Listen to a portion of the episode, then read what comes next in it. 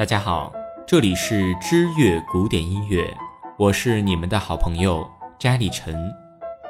那么本期知乐古典音乐还是跟大家讲一讲音乐家们的爱情故事。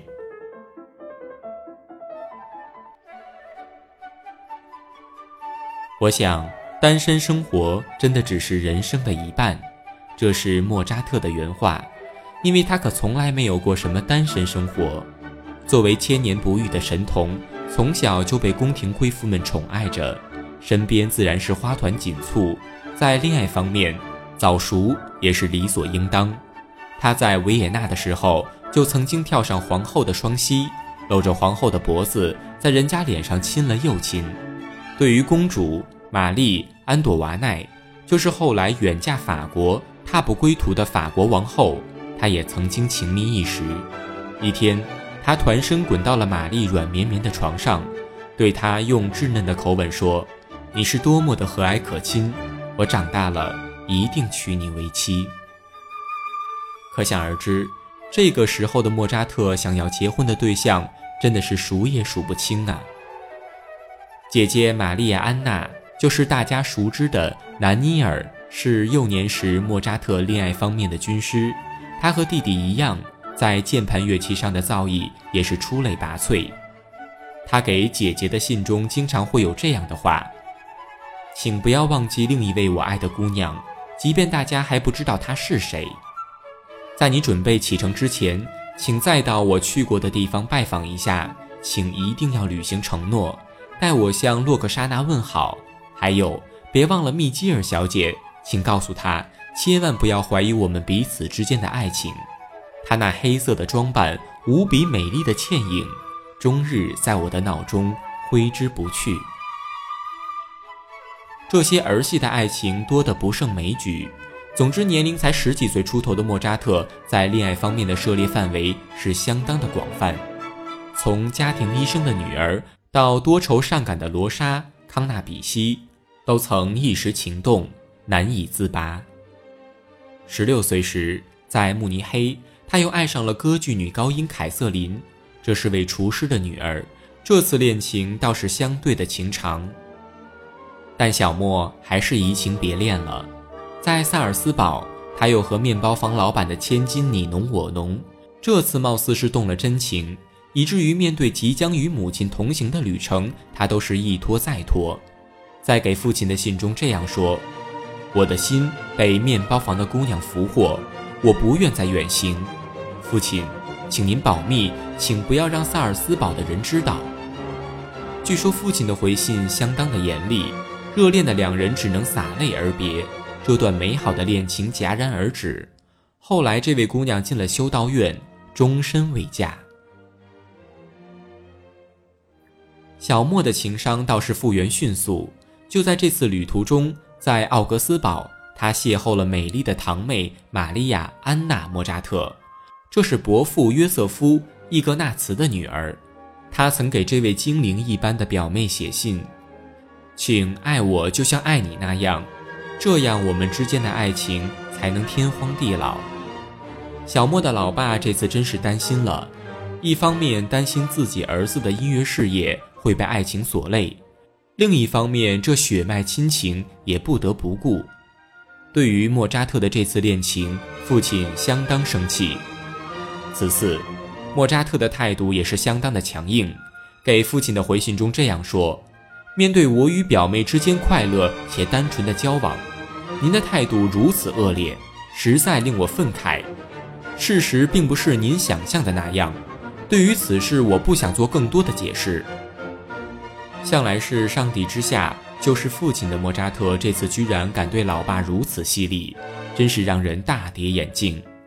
当然。”莫扎特真的没有说谎，对于这位堂妹，他的态度只是玩玩而已。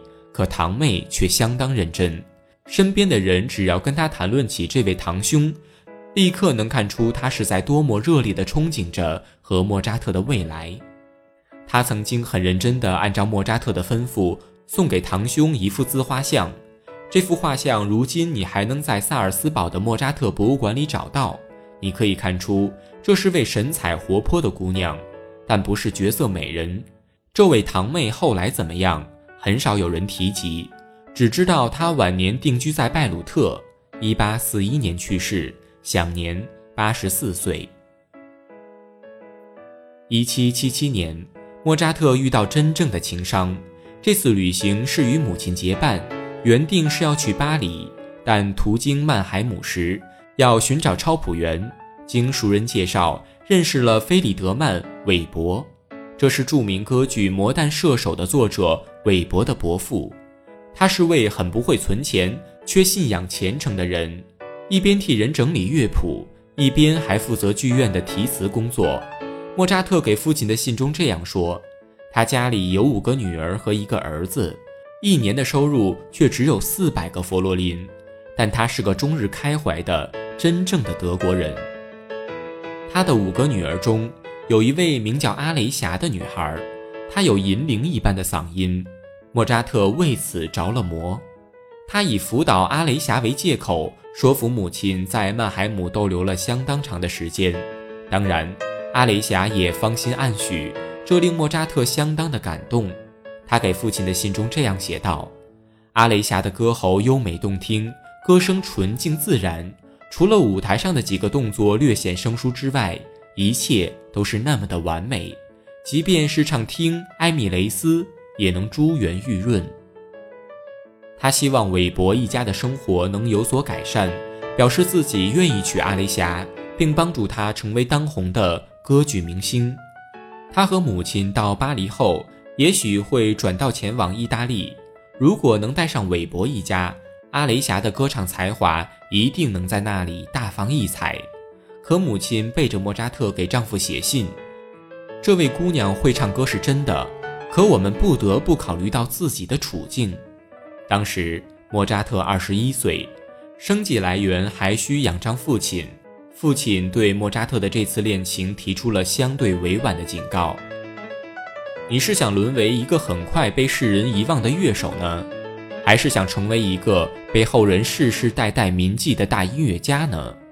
你是愿意留恋美色，不多时日就病死窗头，让妻儿流浪街头的庸才呢，还是做一名基督徒，幸福的生活，重视名誉和自主，给予家族与安乐呢？”随后，父亲笔锋一转，言辞强烈：“必须立刻前往巴黎，不得迟疑，必须进入名人之列。如果成为不了凯撒，那就不必活着了。”这真的是一剂强心剂。不过，莫扎特并没有乖乖就范，相反，为了能让阿雷霞与父亲见面，他居然把恋人带回萨尔斯堡。他觉得，只要父亲一见到阿雷霞，就会被其出众的音乐才华所折服，从而改变主意。不过，父亲可不是一个感情用事的人。初次见到阿雷霞，父亲只是肯定了他的音乐素养，其余的一切事情都态度冷淡。爱情最终还是败给了现实，莫扎特只能与阿雷霞挥手告别，与母亲踏上了巴黎之旅。离开莫扎特之后，阿雷霞得到机会。与慕尼黑歌剧院签约，在那里，他的歌声征服了观众。巨大的成功使得阿雷霞变了心。或许是近水楼台，配角中有一位叫兰吉的歌手，抢走了阿雷霞的心。好了，今天的故事就讲到这里。当然，莫扎特的爱情故事还没有结束，请您继续关注我们的下期节目。如果你也喜欢知乐古典音乐，请在微博或微信公众号中搜索“知乐古典音乐”并关注，让古典音乐的魅力与您同在。感谢您的收听，我是摘李晨，我们下期节目再见。